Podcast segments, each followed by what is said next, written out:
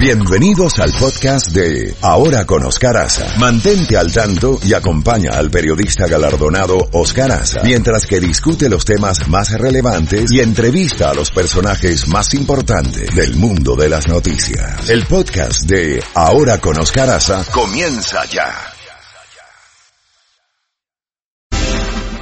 7.30 minutos. Bueno, Jacobo, comenzamos hoy el programa con la noticia que se produjo al caer la noche anoche y la madrugada en un tuit del secretario de Estado Mike Pompeo, pues eh, retirando a todo el personal diplomático que permanecía en Venezuela ante el deterioro de la situación y comentábamos que es la primera vez que escuchamos a un jefe de Estado, dictador o no, y en este caso Maduro es un dictador, llamando a los colectivos a que tomen las calles. ¡Qué horror!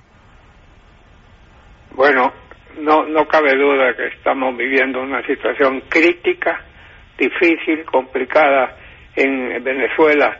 Y si hay un país que de veras ha hecho todo lo humanamente posible para ayudarle a democracia a recuperar su, a, a Venezuela a recuperar su democracia, es Estados Unidos. En primer lugar, durante mucho tiempo Estados Unidos ha estado trayendo a los organismos internacionales, la OEA principalmente, el caso de Venezuela, donde qué tiempo atrás se le debió haber aplicado la ley democrática, que fue precisamente creada a instancias de Hugo Chávez. Yo estaba en la OEA cuando se aprobó esa cosa democrática, que significaba que cualquier país que tuviese un gobierno democráticamente electo, pues eh, no permitirían que otros países eh, daran golpes de Estado, digámoslo así, y la idea era que ya Chávez estaba en el poder, se había solidificado y lo que quería era una seguridad internacional. Nunca se imaginó la OEA cuando aprobó ese decreto que sería usado por Hugo Chávez para perpetuarse en el poder y hacer a un lado totalmente eh, la democracia. Hemos visto a Estados Unidos luchar denodadamente en la ONU, en las Naciones Unidas, tratando de que se aplicaran sanciones al gobierno de Maduro y se han topado con Rusia, que ha vetado, como puedes hacerlo en el Consejo de Seguridad, y entonces no avanzó nada en las Naciones Unidas. Hemos visto a Estados Unidos poner toda clase de imponer medidas, cancelar visas, bloquear fondos de Venezuela, congelar fondos de Venezuela para que no vayan a dar a manos de Maduro y sean controlados por Juan Guaidó. Hemos visto instancias de Estados Unidos pidiendo apoyo a la Unión Europea y a muchos aliados de que apoyen al gobierno de Guaidó y lo que hemos visto es un esfuerzo enorme y no dejemos por fuera toda la ayuda humanitaria que este país ha enviado a que está en estos momentos en Colombia, en Brasil y en las islas del Caribe, creo que Aruba y Curazao, que el gobierno de Maduro no permite, tiene a las Fuerzas Armadas bloqueando el ingreso de esa ayuda al pueblo venezolano. No sé qué más puede hacer Estados Unidos. Estados Unidos no va a invadir militarmente a Venezuela y no sabemos en qué va a terminar todo eso. Jacobo, ya varios países han ordenado dejar en tierra el 737 M8 y M9 los dos aviones de última generación de la Boeing. Se cayeron las acciones de la Boeing en las últimas horas y esto es una situación sumamente delicada con la caída de estos dos aviones, uno en Indonesia en octubre y otro en Etiopía hace tres días.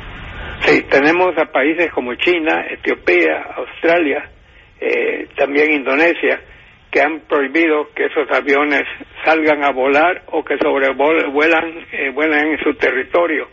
Y estoy seguro que otros países están en estos momentos ponderando cuál es el paso debido a, seguir. Tenemos que ya la caja, las cajas negras, que son color naranja, dicho sea de paso, ya han sido recuperadas y van a ser analizadas profundamente. Eh, tenemos eh, a ingenieros de la Boeing, tenemos a ingenieros de la FAA, la Agencia Federal a cargo de investigación de aviones, tenemos a otros países que también están eh, queriendo apoyar esa investigación hasta que se sepa exactamente que esos aviones son seguros, pues vamos a tener esta duda, las acciones de Boeing van a seguir cayendo, los pilotos van a estar nerviosos manejando un avión de eso y lo más importante es que los pasajeros no van a querer subirse a esos aviones.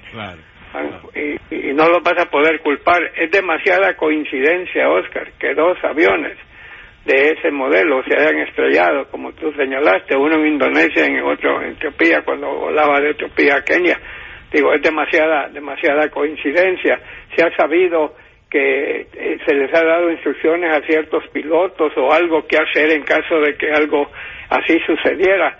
Eh, tú no das esa clase de instrucciones cuando estás pensando que el avión está 100% seguro.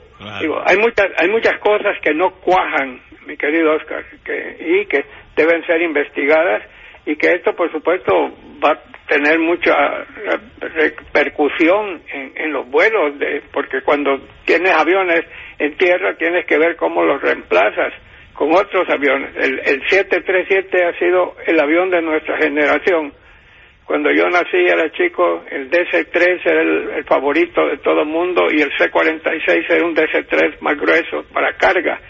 Y, el próximo avión que ha capturado el mercado mundial ha sido el Boeing 737, que como tú señalaste ya hay una versión 8 y otra 9.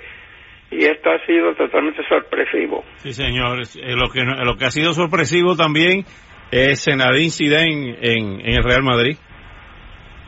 Ah, bienvenido sea.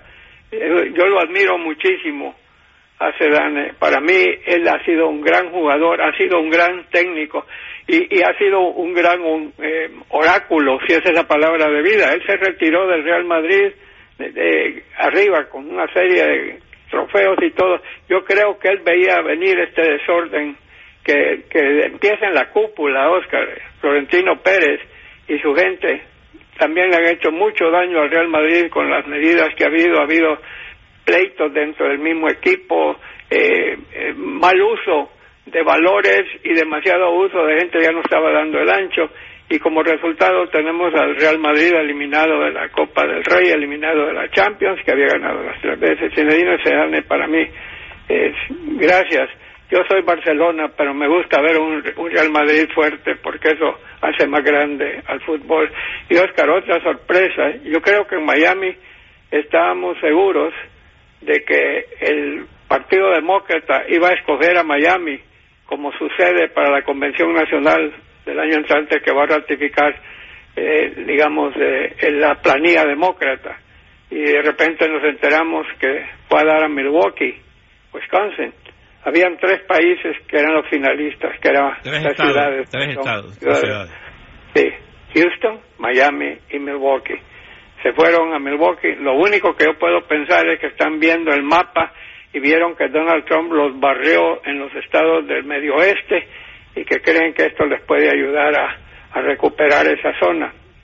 Yo no, yo no sé honradamente, Oscar, y Dios sabe que he ido a demasiadas convenciones no sé si tener una convención en un estado te garantiza que ese estado va a votar por ti, honradamente hablando. No tiene nada que ver, así es. No tiene nada que ver, es correcto, Oscar. También tenemos otras noticias, Oscar. Nancy Pelosi ayer ya salió diciendo que ella no está a favor de que se encauce al presidente Trump y que sea juzgado por el Congreso. Ella ha dicho que eso solo va a dividir al país más de lo que está que hay otras cosas importantes que deben ser tratadas, pero se dejó la puerta abierta que si las investigaciones revelan algo tan grave que se puede lograr un bipartidismo, o sea, que no sean los demócratas únicamente juzgando a Donald Trump, sino que también tengan apoyo eh, del Partido Republicano, que ella no está a favor de que se lleve a cabo un encauzamiento el, ala de izquierda del partido está totalmente opuesto a lo que ella ha dicho y vemos una vez más al Partido Demócrata dividido. No olvidemos eh, el caso de Ilhan Omar, que fue a mi juicio mal manejado, mal manejado. Nada hubiese pasado si la censuran a ella por haber hecho declaraciones antisemitas, antijudías, si se le da una, una palmadita en la mano y se le dice eso no se hace y no eh, haberse visto envuelto en, un, en una disputa que terminaron con una resolución anodina declarando que es, que es incorrecto hacer esto, que estar contra los judíos, estar contra los musulmanes, estar contra quien sea. Hicieron, o sea, licuaron en la sopa, Oscar, la hicieron anodina, cuando fácilmente ya se han visto otros casos en el pasado donde se censura a una persona.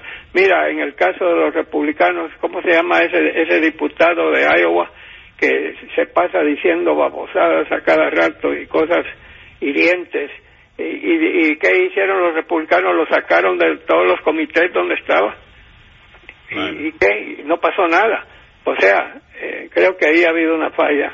Eh, y el presidente Trump ha agarrado esa bandera y la anda ondeando, y está diciendo que los demócratas son el partido anti-israel y anti-judío, que los republicanos son los que los apoyan, y, y los demócratas le acaban de entregar con esa cosa prácticamente en bandeja eso que va a ser pelea de lucha de Donald Trump. Sí, señor. Bueno, Jacobo, mañana le seguimos. Sí, señor, y vamos a ver qué más noticias hay y ojalá que las cosas en Venezuela. Te puedo solo agregar algo, Oscar, que, que lo tengo en mis apuntes. Dick Cheney, el hombre que fue el vicepresidente de George W. Bush, estuvo en un retiro con el actual vicepresidente Mike Pence y, según personas han indicado, Cheney criticó severamente la política exterior del actual gobierno diciendo que estamos perdiendo a nuestros amigos y estamos facilitando y alabando a nuestros adversarios. Y Dick Cheney es un tipo que no tiene pelos en la lengua, siempre ha sido un tipo polémico, pero le dijo eso a Mike Pence en esa reunión. Un fuerte abrazo a todo el equipo y mañana le seguimos. Sí, señor, sí, señor. Y aquí llega el amigo de Chefi, Carlos Vives.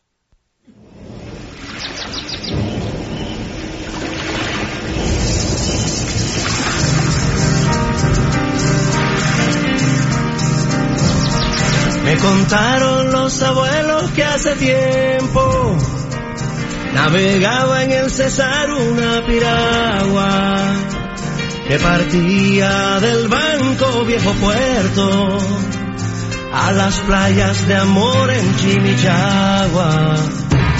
Caboteando el vendaval se estremecía, impasible desafiaba la tormenta